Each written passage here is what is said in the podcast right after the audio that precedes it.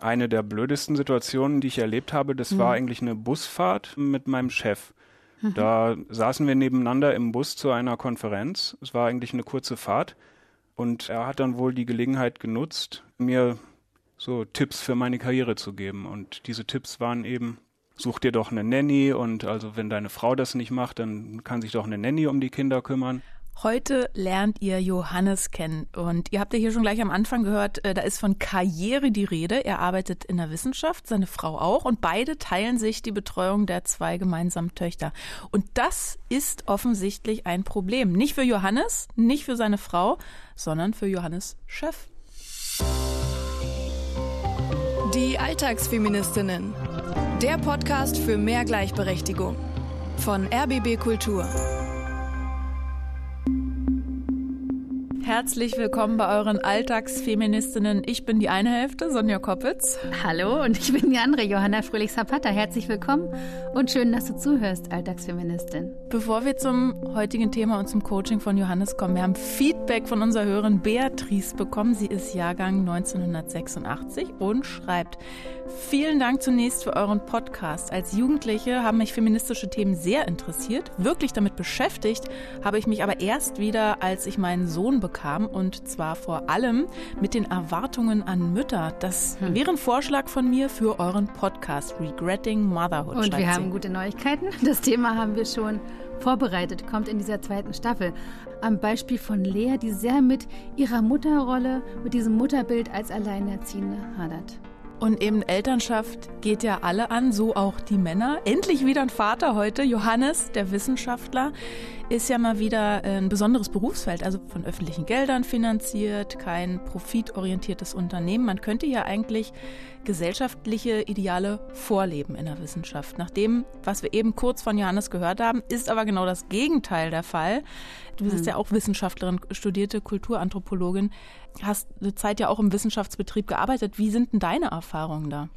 Also ich musste austreten. Mhm. Dieser Betrieb ist so sehr von Konkurrenz getrieben und diese Arbeit hat wie so einen Persönlichkeitsanteil befeuert, den ich absolut nicht ähm, ja, bestärken wollte in mir. Mhm. Es hat meinen Wert so der Kooperation so widersprochen, dass ich mir ein neues Umfeld suchen musste, um die Themen zu beackern, die mich interessieren.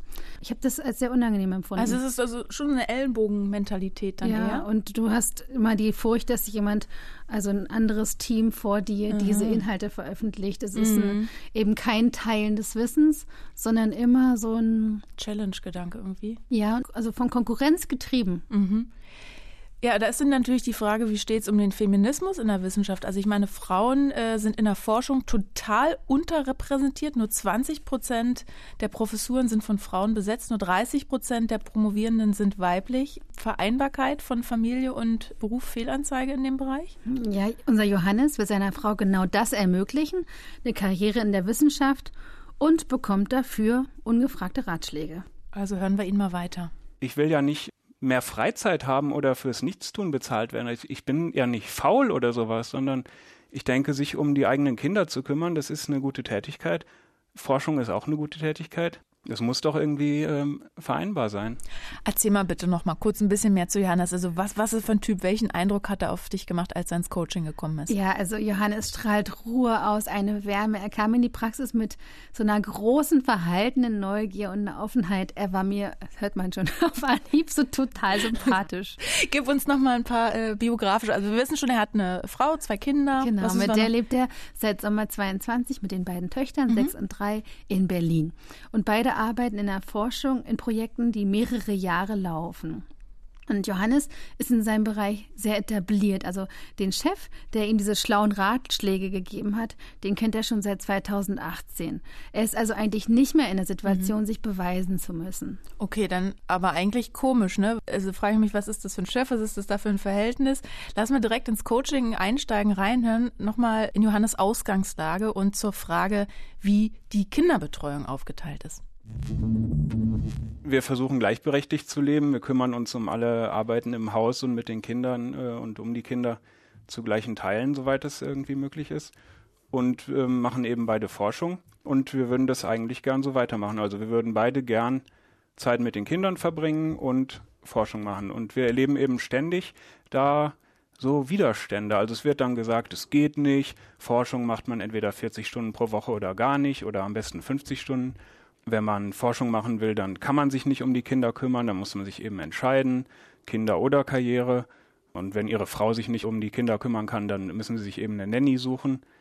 Gibt eben dieses Bild des männlichen Forschers, der hat vielleicht Kinder, aber er kümmert sich eben nicht um die und die Frau nimmt ihm alles ab im Haushalt und mit den Kindern. Und der kann sich natürlich 100 Prozent, 150 Prozent seiner Forschung widmen. Aber ich glaube einfach, wir haben diese Zeit doch eigentlich hinter uns. Also, was ist denn falsch daran, wenn ich meine Forschung mache, wenn meine Partnerin ihre Forschung macht und wenn wir uns zu gleichen Teilen äh, um unsere Kinder kümmern? Also besonders die Kolleginnen und Kollegen meiner Partnerin sagen, dass wenn sie zum Kindergarten müssen, um ihre Kinder abzuholen, sie dann nicht sagen, ich gehe jetzt zum Kindergarten, sondern äh, sagen, ich habe jetzt ein wichtiges Treffen, weil das einfach nicht anerkannt ist, dann für die Kinder wegzugehen. Und es ist ja eine Form von sich verbiegen, ja. Also die, es, äh, und das ist so im täglichen Arbeiten passiert es eben wieder und wieder hört man dich schon richtig genervt zwischenschnaufen bei dieser Situation. Ne? Weil das ist ja überhaupt nicht authentisch, ne? dieses Verbiegen, was Johannes hier beschreibt. Warum ist denn so eine Notlüge wie, ich habe einen Termin, statt zu sagen, ich muss die Kinder abholen, feministisch total kontraproduktiv? Ja, ich, ich schnaufe, weil ich so wütend bin auf diese Umstände, ja. ja. Dieses sich verbiegen wird, wie Johannes sagt, ja betrieben, weil das Abholen der Kinder aus der Kita keine Anerkennung findet. Mhm. Das ist eine Anpassungsleistung, eine Anpassung an dieses kehrfeindliche Umfeld, will ich es mal nennen. Also ein Umfeld, in dem Fürsorge gering geschätzt wird. Mhm. Und es vereinzelt. Also stell dir mal vor, jede oder jeder fühlt sich, als wäre sie oder er die Einzige, die diese Kehrverantwortung hat. Und mhm. alle rennen wegen einem wichtigen Treffen aus dem Büro und fahren zur Kita. Ja. Ähm, und Johannes denkt, er ist der Einzige, der zur Kita genau, fällt. Genau, und so ne? geht's halt. Also ich glaube, es gibt ganz viele, die jetzt zuhören. Ich kenne also aus meinem KlientInnenstamm viele Frauen, die genau dieses Thema mhm. haben, Problem haben. Und wenn jetzt eins, zwei, drei vorangehen und die Wahrheit sagen, hat es Potenzial für Veränderung. Ich kenne genug, denen es genauso geht. Mhm. Kann es denn nicht auch eine stillschweigende Übereinkunft in so einem Arbeitsverhältnis sein? Also auch wenn es offiziell nicht geht, dass trotzdem akzeptiert wird, dass sich jemand um die Kinder kümmert, sich dafür auch gegebenenfalls krank meldet oder so? Naja, also haben wir gesehen, es wird viel gemacht, das weiß ich auch, aber es ist auch riskant. Also wer zum Beispiel sich selbst krank meldet, weil das Kind krank ist mhm. und diese jährlichen 15 Kinderkrankentage aufgebraucht sind, der riskiert eine fristlose Kündigung. Also mhm. es ist auch riskant. Okay, also durchmogeln ist gefährlich. Dann also doch lieber selbstbewusst um 17 Uhr in die Konferenz so reinbrüllen, ich muss jetzt los, die Kinder abholen. ja, ja. Johannes hat ja den Mut, mit dem Thema ins Coaching zu kommen. Das ist ja auch ein Teil Aktivismus, darüber zu sprechen. Äh, du hast schon eben gesagt, Johannes hat den Mut gefunden, zu dir ins Coaching, in die Praxis zu kommen. Was motiviert ihn? Ja, er leidet genau an diesem Gefühl des nicht aufrichtig sein Könnens. Mhm. Und er sieht es auch nicht ein, ja. Es macht keinen Sinn für ihn. Johannes spricht mit wissenschaftlicher Präzision, haben wir schon gehört. Er glaubt nicht, dass etwas nicht geht, wenn es nicht bewiesen wurde. Logisch. Wo ist der Beweis dafür, dass man nicht forschen und care arbeiten kann? Das ist eigentlich eine gute Frage. Das sollte er mal seinen Chef fragen. Wir haben ja am Anfang diese Situation eben gehört, die Johannes als besonders kränkend erlebt hat. Ne? Also diese ungefragten Karriereratschläge von seinem Chef. Engagiert euch doch eine Nanny. Was hat es damit auf sich? Da habe ich nochmal nachgefragt. Ich wollte wissen, in welchem Verhältnis die beiden zueinander stehen, weil davon abhängt, welche Option Johannes ja mhm. real hat in seinem Verhalten. Der ist eigentlich sehr an Menschen interessiert, sehr offen, sehr flexibel und so weiter. Anfang 60, hat selbst drei Kinder, aber das Leben ist eben so abgelaufen, dass er seine Forschungskarriere gemacht hat. Also er ist Professor, schon ähm, auch Jungprofessor geworden, sehr erfolgreich. Und die ganze Familie, also seine Frau und seine Kinder haben sich so, wie ich das verstehe, eben nach der Karriere gerichtet. Also sind zusammen in die USA gegangen, sind zusammen nach Großbritannien gegangen. All diese Umzüge für seine Karriere. Und sowas wie Hausarbeiten oder sich länger um die Kinder äh, kümmern oder sowas, das kam da eben nicht vor. Ich denke auch, das war lange Zeit ja auch verbreitet. Also das, er war da sicher keine Ausnahme mhm. mit dem. Und ich glaube auch, dass diese Tipps, die er mir da gegeben hat, eigentlich, naja, er, er wollte mir damit helfen. Er wollte mir halt zeigen, mhm. dass er glaubt, wie ich erfolgreich sein kann. Also eine Sache, die er auch gesagt hat, wenn du keine Kinder hättest, dann könntest du alles erreichen. Und ich empfinde das einfach als verletzend, ja. Also ich, ich will gar nichts erreichen, wenn ich dafür meine Kinder aufgeben muss, ja. Also ich, ich, ich will mit meiner Partnerin gleichberechtigt für die Kinder da sein und außerdem noch Forschung machen. Mhm. Und das, das passt halt nicht in sein Weltbild und also es ist mir auch nicht gelungen, da irgendwas zu erklären. Hast du das versucht? Ja, also ich hab, bin nochmal darauf zurückgekommen, ein paar Tage später. Mhm. Habe nochmal das Thema angesprochen und dann ähm, auch gesagt, dass ich nie sagen werde, dass meine Arbeit wichtiger ist als die Arbeit meiner Partnerin. Und davon bin ich auch überzeugt. Sie hat eine wichtige Arbeit, ich habe eine wichtige Arbeit, es steht gleichberechtigt nebeneinander. Mhm. Da hat er nur den Kopf geschüttelt und ist dann, also hat das Gespräch beendet. Also das ist jetzt nicht meine Aufgabe, da zu spekulieren, aber ich kann mir vorstellen, dass, dass es ihn auch schmerzt zu sehen, dass das in seinem Leben halt nicht so gleichberechtigt abläuft. Also das könnte sein, das weiß ich mhm. nicht. Das ist ein Ding. Ich dachte ja erst so oberflächlich, ah, so Generationenkonflikt, der alte Chef und der erzählt dem jüngeren Forschenden jetzt hier, wo es lang geht und so, ne? Hm. Aber ich habe das Gefühl, es geht noch weiter, dass da halt dieses ideologische in der Wissenschaft auch noch ein Problem ist. Also gar nicht nur der Altersunterschied.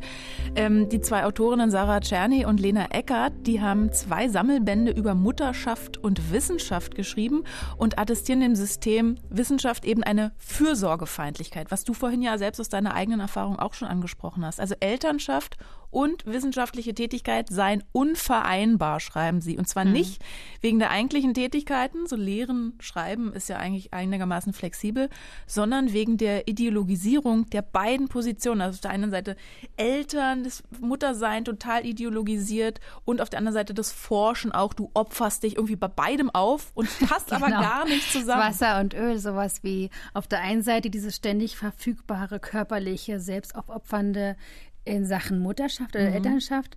Das andere ist eine Aufopferung des männlichen Genies. Die schreiben hier, ich will mal zitieren, die beiden Autorinnen, die du gerade genannt mhm. hast, Jenny und Eckert.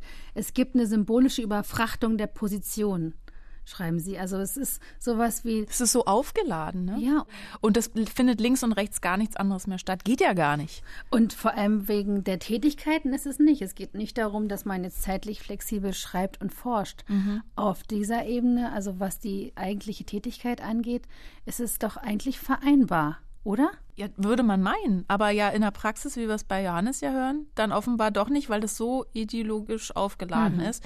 Und dann kommt er dazu bei diesem Forschen, also ohne dass ich jetzt aus der Wissenschaft komme, aber das hört man ja, hast ständig Ortswechsel, dann musst du mal da an die Uni, dann machst du da eine Arbeit, Auslandsaufenthalte, du musst dauernd publizieren, was rausbringen, sonst kriegst du keine Gelder, du hast nur einen Kettenzeitvertrag, total unsicher, dieses mhm. Arbeitsverhältnis passt ja überhaupt nicht, wenn man jetzt eine Familie haben will. Insofern stimmt's. Also theoretisch passt es nicht. Das zeigt auch die Initiative, müssen wir an der Stelle erwähnen, Hashtag Ich bin Hanna.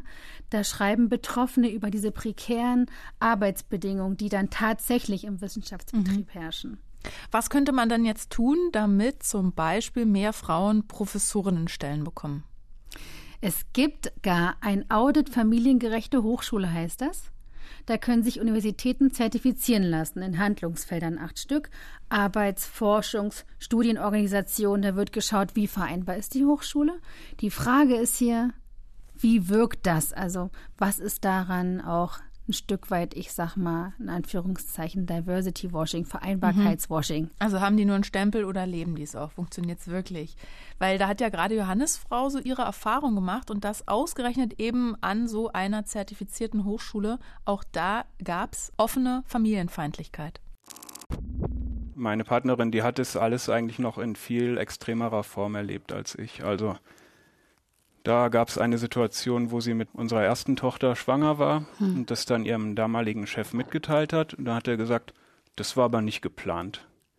Also, und in diesem Gefühl zog sich das dann weiter. Also, er hat keinerlei Verständnis dafür gehabt, dass sie jetzt vielleicht in Teilzeit gehen möchte oder ja, eine Situation war, sie hat nach der Geburt noch ähm, gestillt, also einige Monate nach der Geburt und sollte einen Vortrag halten auf einer Konferenz und hätte da auch ein Hotelzimmer bekommen. Es wäre bezahlt worden. Und sie hat dann darum gebeten, ein Doppelzimmer zu bekommen, damit ich mitkommen kann und dann mit unserer Tochter da bleiben, damit sie eben noch weiter stillen kann.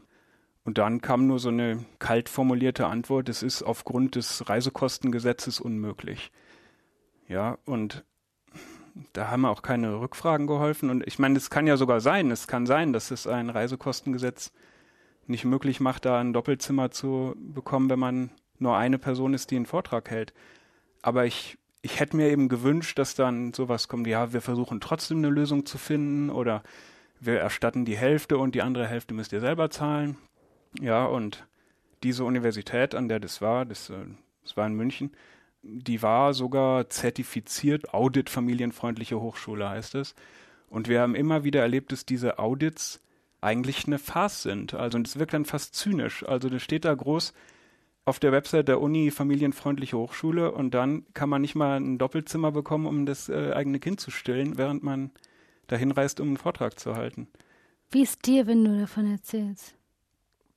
Ja, ich bin eigentlich so ratlos, würde ich sagen, weil ich einerseits spüre, dass an dem, was ich will, nichts falsch ist. Ja, ich, ich will mich um meine Kinder kümmern im gleichen ja. Maße wie meine Partnerin. Ich will meine Forschung machen. Das ist doch nicht falsch. Andererseits merke ich eben ständig, also sie, meine Partnerin und ich kriegen halt ständig diese, diese Sperren oder also jetzt mhm. blöde Sprüche und auch wie Dinge organisiert sind. Das mhm. macht es halt sehr schwer. Ja, also ratlos und wütend, würde ich sagen. Ja, oder müde und wütend. Also mütend. Mütend kann man dann nur. Also das nervt einfach nur. Das ist ja so ein engstirniges System. Und das ja in unserem System, das eigentlich auf Familie und Fortpflanzung setzen müsste. Also darauf basiert ja unser gesamtes Rentensystem, dass Studierende, Arbeitskräfte, Steuerzahlende nachgeboren werden. Aber das scheint ja gerade in diesem Wissenschaftsbetrieb schwierig. Und wie immer ist es für Frauen schwieriger als schwierig. Äh, ich wollte mal einen kleinen Geschichtsexkurs mit dir machen, Johanna, weil im Vergleich zu anderen europäischen Ländern kam das Frauenstudium ja bei uns sehr spät. Also die vermutlich erste Studentin war eine Namensvetterin von dir, Johanna Kappes. Die hat um 1900 eine Petition gestartet, um in Freiburg im Großherzogtum Baden Medizin studieren zu dürfen. In Preußen war Frauen der Zugang zu Unis erst 1908 erlaubt. Und jetzt gucken wir mal heute. Da liegt der Frauenanteil der Studierenden bei etwas über 50 Prozent, der Anteil der Professorinnen aber nur bei circa 20 Prozent. 20 Prozent. Und damit liegt Deutschland im europäischen Vergleich ganz weit hinten. In Montenegro zum Beispiel ist über die Hälfte der Profs weiblich. Also wie werden wir da besser? Also auch zu den Fakten, die du gerade nennst, ich muss immer zu mit dem, so mit dem Kopf schütteln. Ich kann das gar nicht glauben, mhm. 20 Prozent. Netzwerk Mutterschaft und Wissenschaft von den beiden Autorinnen Czerny und Eckert hatten wir gerade. Die haben konkrete Forderungen erarbeitet, zum Beispiel, dass alle Menschen, die Kinder haben, entfristete Verträge bekommen sollten in diesem Wissenschaftsbetrieb. Mhm. Und dann haben wir zu Corona dieses Phänomen gesehen, dass viel weniger Frauen also weil sie in dieser Fürsorgeverantwortung standen, publiziert haben. Und publizieren ist die Währung im Wissenschaftsbetrieb. Also ja. die haben weniger wissenschaftliche Texte veröffentlichen können, genau. aufgrund, dass sie zu Hause saßen und sich um die Kinder kümmern mussten. Genau, und Czerny und Eckert fordern jetzt, dass man Maßnahmen ergreift, also einen ganzen Maßnahmenkatalog gegen diese Corona-Gap, ja, also um das wieder, um mhm. dagegen zu steuern, diese Entwicklung aufzufangen. Unser Ansatz hier im Podcast ist ja, immer ein individuelles Problem, wie das hier von Johannes und seiner Frau, gesamtgesellschaftlich einzubetten. Ne? Also der Hintergrund für Frauen in der Wissenschaft, der dürfte jetzt klar sein, hoffe ich. Aber Johannes ist ja nicht ins Coaching gekommen, um rumzujammern, sondern um einen Umgang mit der Situation zu finden. In so einer Situation, wenn mir jemand sagt, ja, du hast halt nicht genug Drive für diesen Beruf, ja, das fällt mir schwer, dieser Person dann noch ähm, in die Augen zu gucken. Also ich, ich weiß nicht genau, wie ich da darauf reagieren kann. Jetzt schaust du mich gerade direkt an. Ja, und äh, du lässt mir auch Zeit. Ne? Also in so einem Gespräch mit einem Vorgesetzten ist es ja nicht so, dass der hm. dann Zeit lässt. Stimmt, jetzt haben wir hier so eine Laborsituation. Ja, genau. Was wäre denn, gehen wir ruhig gerne in diese Bussituation zurück. Magst du mir mal einen fiktiven Namen geben, deinem Vorgesetzten? Ja, sagen wir Max. Max. Ich bin Max. Was hättest du Lust? Was würdest du dich im richtigen Leben gar nicht sagen trauen?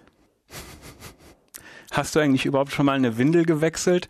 Weißt du überhaupt, wie das ist, ein krankes Kind den ganzen Tag zu versorgen? Ist es denn wirklich so viel besser, wenn man 50 Stunden diese Forschung macht, ist das Ergebnis wirklich so viel besser, als wenn man vielleicht 30 Stunden Forschung macht und 20 Stunden mit den Kindern spielt. Ich mache meine Forschung, ich habe dafür nicht so viel Zeit wie die Kolleginnen und Kollegen, die keine Kinder haben oder sich nicht um ihre Kinder kümmern. Aber in der Zeit, die ich habe, mache ich hier gute Sachen. Und das so wegzuwischen mit dem Satz, du hast halt keinen Drive für diese Arbeit, das ist einfach nicht fair. Wenn ich mit meinen Kindern bin, ist das ja keine Freizeit. Ich mache da ja nicht Sachen, die ich einfach nur so zu meinem eigenen Spaß mache. Ich finde, man kann da auch ruhig einen gesellschaftlichen Aspekt reinbringen. Wer soll denn in 20 Jahren die alten Leute pflegen und ähm, die Solarmodule installieren und Steuern zahlen und in die Rentenkasse einzahlen, wenn nicht diejenigen, die jetzt Kinder sind? Und du sagst mir jetzt, äh, ich soll keine Kinder haben und die Wissenschaft ist so heilig, dass sie eben nicht damit vereinbar ist, sich um Kinder zu kümmern. Das kann doch nicht sein. Ja, Johannes Kinder zahlen die Rente seines Chefs. So, das hätte er mal sagen müssen. Ne? Ich finde es auch total einleuchtend und überzeugend. Man merkt ja richtig, wie Johannes das, also wie er so atmet. Ne? Das sind jetzt total mitnimmt, aber ihr seid ja da auch in einem Safe Space, wo er dir das alles an den Kopf reden kann. Johannes hat ja gesagt, dass er sich nicht traut, das jemandem zu sagen und dem Menschen dabei in die Augen zu gucken. Wie hast du da mit ihm gearbeitet? Ja, ich habe ähm, einfach bemerkt, dass dieses Augenschauen für ihn eine Bedeutung hat. Mhm. Und ähm, ich habe ihn an Situationen denken lassen dann im Anschluss, in denen er aufrecht war, also in denen er gut in die Augen schauen konnte, aufrecht sein im Sinne von sich nicht verbiegen, mhm. sozusagen mhm. als Bild mhm. aus dem Coaching. Sich das abzurufen und sich da mal konkret dran zu erinnern, in so einer Coaching-Situation kann helfen, das dann in so einer problematischen Situation wieder abzurufen. Ah, ich habe die Fähigkeit. Mhm. Du hast jetzt ja mehrmals aufrecht gesagt. Ich musste mhm. auch gleich wirklich also innere, an innere Haltung denken, aber auch an äußere Haltung, also an den Körper, weil manchmal hilft auch der Körper dabei. Es gibt ja so mhm psychosomatische Wechselwirkung, aber umgekehrt auch somatopsychische. Also wenn ich mich groß mache, wenn ich aufrecht stehe und gehe, Schultern zurück, Brust raus, Bauch auch gerne, hm. äh, Augen, du hast die Augen angesprochen, geradeaus, nicht nach unten, dann macht das ja auch was mit einem, mit dem Denken und Fühlen. Schöne Grüße aus der Yoga-Praxis. Aber jetzt wollen wir natürlich Johannes aufrechte Situationen hören. Das erste, was mir einfällt, ist eine Situation, wo in der vorigen Arbeitsgruppe, wo ich gearbeitet habe, jemand rassistische Sprüche gemacht hat. Und da bin ich ziemlich wütend geworden und habe dieser Person ganz klar gesagt, dass ich sowas nicht hören möchte und mhm. dass es falsch ist. Und es war eine Person, der ich sonst nie so direkt gegenübergetreten bin, ja. Aber da ging es nicht um mich und da hatte ich plötzlich Kraft und äh, war aufrecht. Mhm. Ja, erzähl mir noch eine Situation aus deinem Leben. Ja, es gab Situationen, ähm, in der Partnerschaft mehrere eigentlich, wo mir ein Fehler unterlaufen ist oder ich was vergessen hatte und wo ich dann aber gesagt habe, ja, ich habe das falsch gemacht, ich stehe dazu, es tut mir leid. Und nicht versucht habe, da irgendwas schön zu reden oder zu, zu verschleiern oder, oder sowas. Also. Ja, magst du mir zwei Situationen anreißen von den vielen? Ja, meinetwegen, meine Partnerin hat mir gesagt, wenn, wenn du einkaufen gehst, dann bring noch Cornflakes mit. Mhm. Und ich habe das dann vergessen und nur das gekauft, was auf dem Zettel stand. Ja. Also mhm. ist wirklich eine Kleinigkeit, aber das ist ganz trotzdem wichtig. enttäuschend äh, für sie mhm. natürlich. Ja. Und anstatt dich herauszuwinden, ich habe gekauft, was auf dem Zettel steht, hast du gesagt, stimmt. Ja, sorry. es stimmt, ich habe es vergessen. Ja. Mhm. Und noch eine dritte, letzte.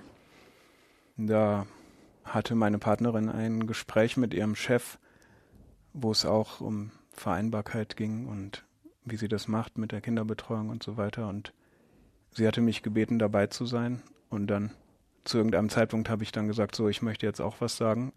Und habe dann nur in, eigentlich in ein paar Sätzen nur gesagt, ja, ich versichere Ihnen, meine Partnerin ähm, arbeitet sehr gewissenhaft und die macht ihre Sache sehr gut und die sitzt auch um 22 Uhr noch am Schreibtisch. Dafür holt sie halt um 16 Uhr die Kinder vom Kindergarten ab. Und das mir war auch so eine Situation, wo ich denke, wo es, wo es mir ganz gut gelungen ist, da was Aufrechtes zu sagen. Mhm. Also das, das ist irgendwo in mir. Trotzdem ist natürlich gleichzeitig der Zweifel ja, also kann man damit wirklich was ändern? Ändern sich wirklich Tatsachen, äh, wenn sich die Haltung ändert? Kann schon sein.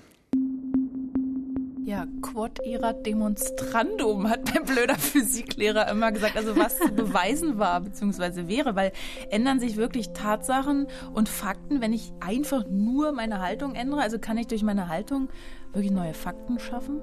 Ich würde aus meiner Erfahrung als Therapeutin sagen, aber vielleicht auch als Mensch, dass es eben nicht einfach nur eine Haltung ist. Mhm. Also Körper und Psyche spielen ja zusammen, wie du schon gesagt hast. Ich denke, dass es gar nicht leicht ist, äh, Haltung zu wahren und dass es eine große Wirkung hat. Dann lass jetzt mal üben, unsere Haltung zu stärken und damit auch für unsere Einstellung und unsere Werte äh, einzustehen. Äh, egal welcher Prof oder welcher Chef, welche Chefin uns das Leben schwer macht. Hier kommt unsere allseits beliebte Rubrik, eine kleine Übung für überall und unterwegs, die uns ein Stück weit mehr zu Alltagsfeministinnen und Feministen macht. Feminismus to go.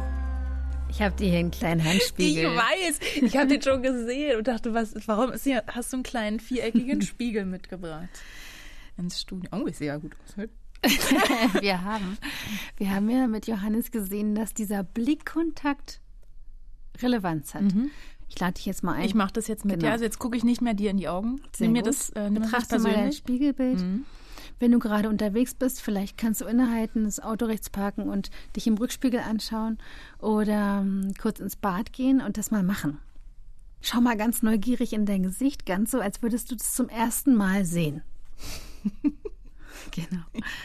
Und schau mal, dass du dich auf die Atmung konzentrierst. Jetzt kommen vielleicht Gedanken, ach, wie sehe ich heute aus? Wenn so Gedanken aufkommen, mhm. lass sie mal ziehen, auch Urteil darüber. Ja, zack, gleich habe ich gedacht, krass, Augenbrauen müssten wieder gezupft werden. Ich sehe total müde aus. Genau. Und das Wahrnehmen dieser Gedanken und gleichzeitig versuchen, dich wieder zu erinnern, hoch, ja, da kommt ein Gedanke oder ein Urteil, ich atme ein und aus und wie Beobachterin wirst. Deines Spiegelbilds, aber auch deiner Atmung. Schau mal dabei zu, wie es dich atmet. Und da muss man auch erstmal seinem eigenen Blick standhalten, ne? Da sprichst du wirklich mhm. eigentlich ja, das Ziel dieser Übung an. Mhm.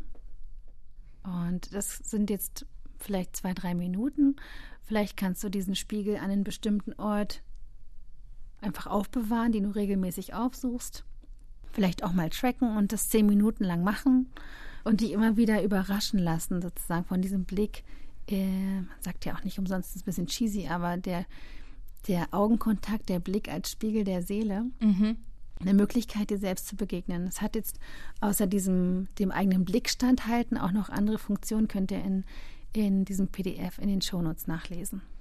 Ich finde das ja äh, toll, diese Übung. Ich muss sagen, ich habe im Alltag gar keine Probleme, anderen Leuten so fest in die Augen zu gucken, merke aber, dass es andere Leute total verunsichert wenn man den quasi äh, durch die Augen bis in die Seele reinguckt oder, oder weiß ich nicht, ne? Also wenn man diesen Blick wirklich hat und manche fühlen sich ertappt, gesehen, weiß ich nicht. Komisch, oder? Es ist eine Offenbarung, eine Selbstoffenbarung, aber es ist eben auch, was wir gerade mit Johannes gesehen haben, eine Möglichkeit, sich den anderen zu stellen, sozusagen. Mhm, mhm. eine Aufforderung. Dann halten wir jetzt, würde ich mal sagen, direkt Johannes den Spiegel hin. Ich reiche ihn einfach mal rüber ins Coaching zu Johannes. Ich lade dich ein die Erfahrung zu machen, die ich gerade gemacht habe. Wie es ist, von dir angeschaut zu werden. Mhm. Das ist was Besonderes. Und vielleicht hast du Lust, ich will es dir nicht vorenthalten, dich mal anzuschauen. Sag dem Mann im Spiegel, ich lasse mich nicht verbiegen. Ich lasse mich nicht verbiegen. Also ich kann ihm das glauben.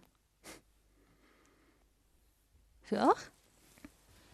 Ja, ist schon schwer. Ne? es, ist, es ist schwer. Ich habe so ein ganz gutes Gefühl. Ja, ich auch. Dass ich mich selbst daran erinnere, mir treu zu bleiben. Mhm. So wie so eine ja. Nähe, die ich zu mir habe ja. plötzlich. Ja, ja, das geht mir auch so. Bin ja extrem dankbar dafür. Es ist total toll, diese Sachen jetzt einfach mal gesagt zu haben. Es brodelte so lange in mir, jahrelang. Aber so wie jetzt habe ich das noch nie sagen können.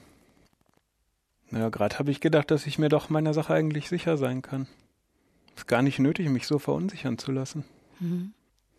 Was nimmst du mit heute?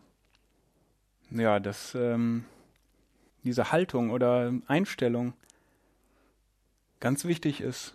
Das habe ich mir nie so klar gemacht. Es ist mir nie aufgefallen, wie wichtig es ist, dass ich vor mir selber klar habe, wer ich bin, was ich will, was ich machen werde, was ich auch nicht machen werde.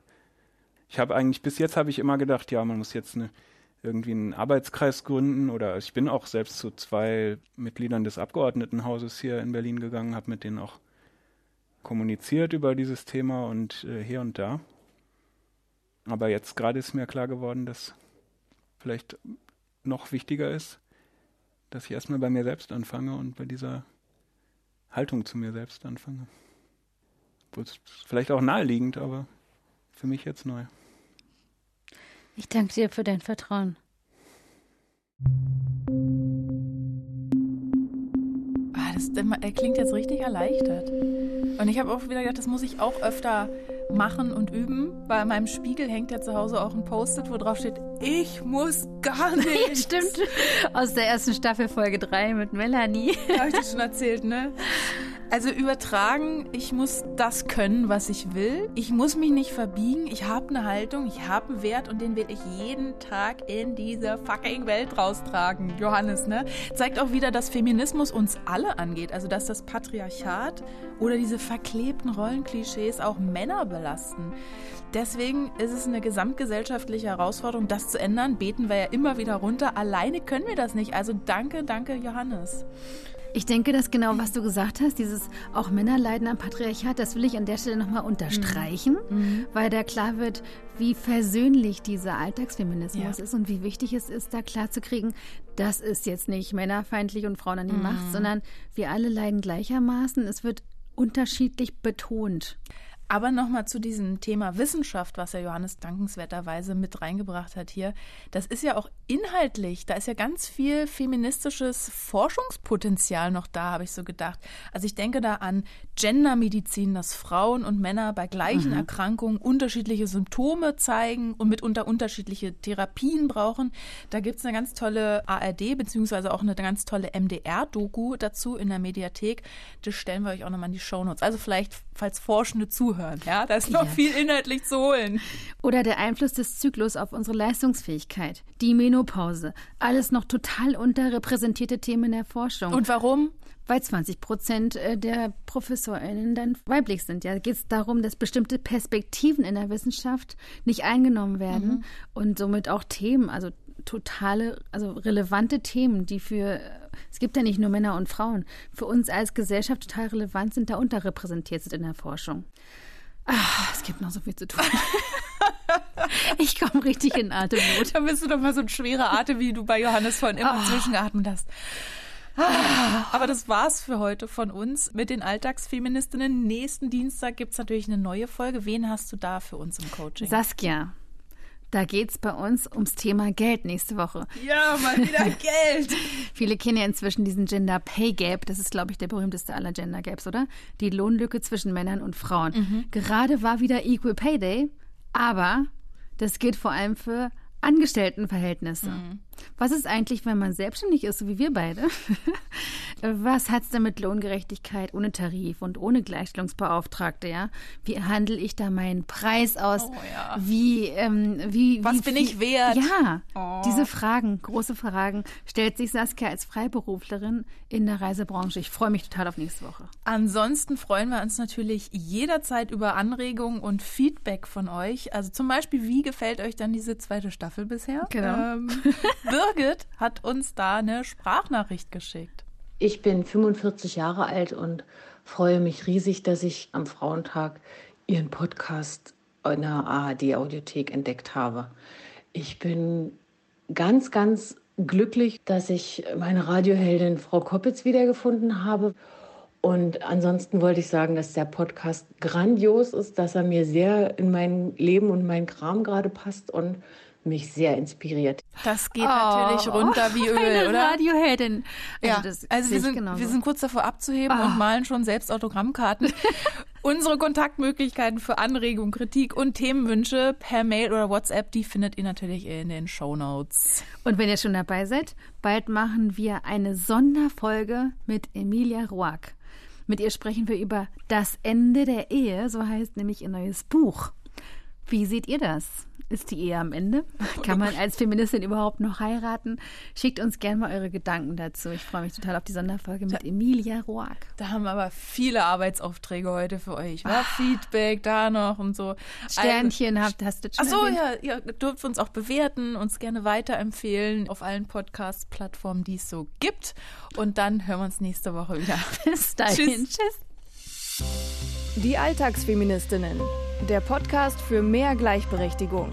Eine Produktion von RBB Kultur für die ARD. Mit Sonja Koppitz und Johanna Fröhlich-Zapata. Redaktion Franziska Walser und Romy Sigmüller. Sounddesign Patrick Zahn und Kevin Kastens. Aufnahme und Mischung Sabine Dressler. Alle Folgen gibt's kostenlos in der ARD Audiothek und überall, wo es Podcasts gibt.